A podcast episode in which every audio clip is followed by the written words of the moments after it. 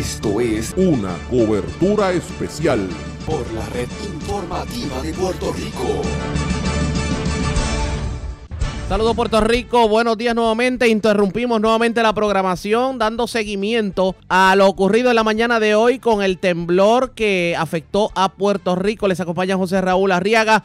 Para aquellos que sintonizan a esta hora de la mañana, a eso de las 6 y 30 de la mañana, se reportó un movimiento telúrico de 5.7 grados en la escala de Richter, con una intensidad de 7, según confirmara a la red informativa el eh, jefe de la red sísmica de Puerto Rico, Víctor Huérfano. De hecho, se confirma daños en varias estructuras. De hecho, hemos visto eh, fotos impresionantes de residencias que han colapsado, colapsado en la zona de Guayanilla y de daños que se han reportado en la zona de Guánica. Pero para continuar con esta cobertura, vamos en vivo con el jefe de manejo de emergencias, Carlos Acevedo. Lo tengo en línea telefónica. Saludos, buenos días. Saludos, buenos días, Diego. Buenos días a todos los radios. Gracias por compartir con nosotros. Bueno, vamos a hablar sobre lo que ha estado aconteciendo. ¿Cuál es el saldo hasta el momento, según ustedes han podido recopilar?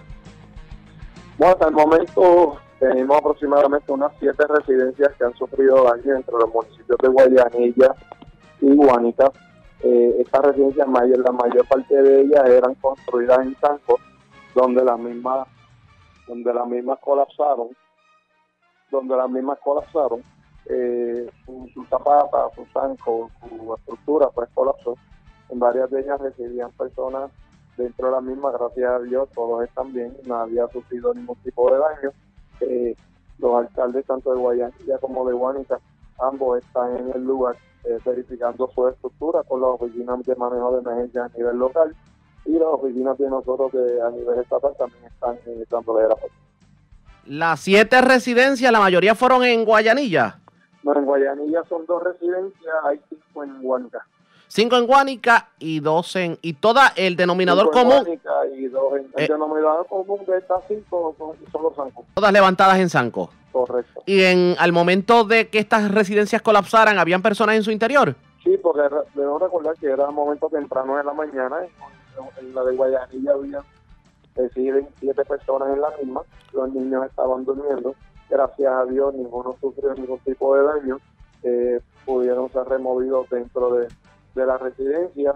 En el caso de Iguánica, en una de las residencias vivía un señor eh, mayor de edad, está bien también, no tiene ningún tipo de daño. La otra estructura que colapsa era una estructura eh, eh, abandonada. Luego de eso, el alcalde está verificando otras residencias en esa misma línea de casas que sufrieron eh, daños también.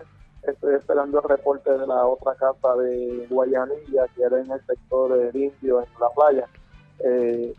Cuando hablé con el alcalde iba camino para allá, pero no, eh, no hemos tenido otra comunicación. Aparte de lo que pueden ser los daños a residencias, se han reportado, digamos, derrumbes en carretera, estructuras gubernamentales que hayan sufrido daños.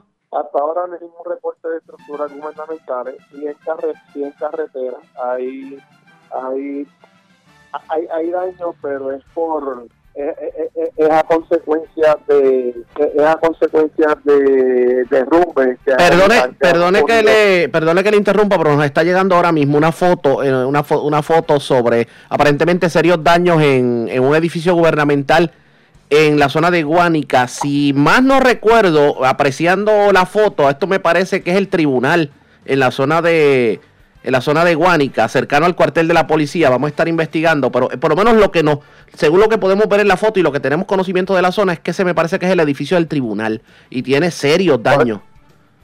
pues la estaríamos mandando a verificar. No hemos tenido ninguna comunicación de estructura gubernamental, por eso te fui claro en el momento.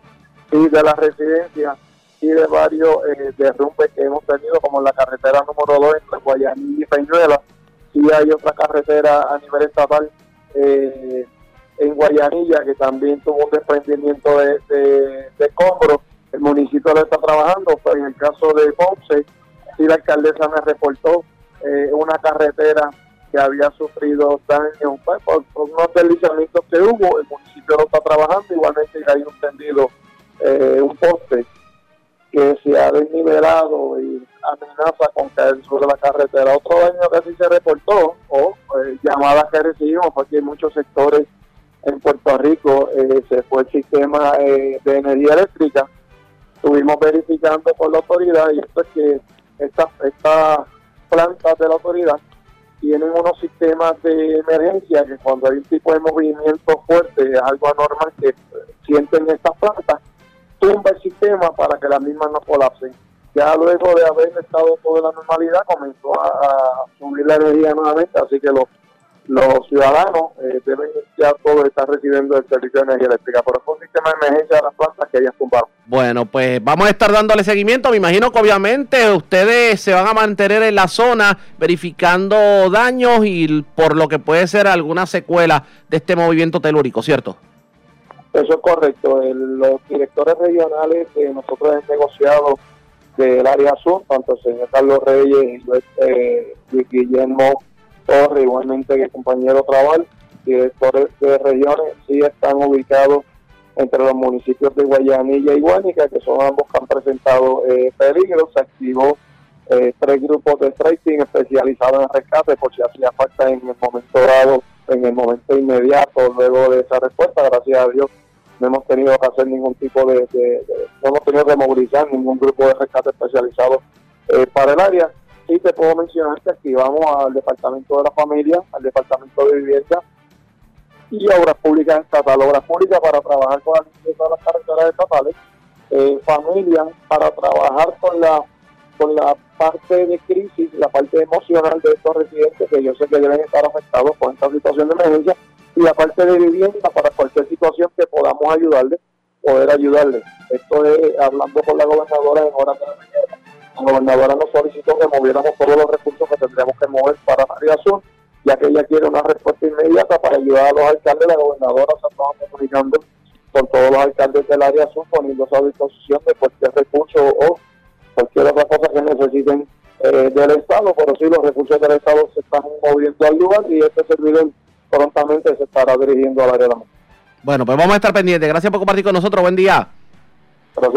Era el jefe de manejo de emergencias, Carlos Acevedo. De hecho, nosotros vamos a continuar dándole información a ustedes sobre lo que tiene que ver con el temblor que se reportó esta mañana. Siete residencias afectadas. De hecho, las fotografías, para aquellos que las quieran ver, están tanto en nuestra página de Facebook, Red Informativa PR, como en nuestra cuenta de Twitter, arroba Red Info PR. Usted tiene la oportunidad de observarlas pendientes a la red informativa que vamos a mantener esta cobertura sobre los movimientos telúricos. Soy José Raúl Arriaga de la red informativa con este boletín de noticias. Regresamos a la programación regular. Esto es una cobertura especial por la red informativa de Puerto Rico.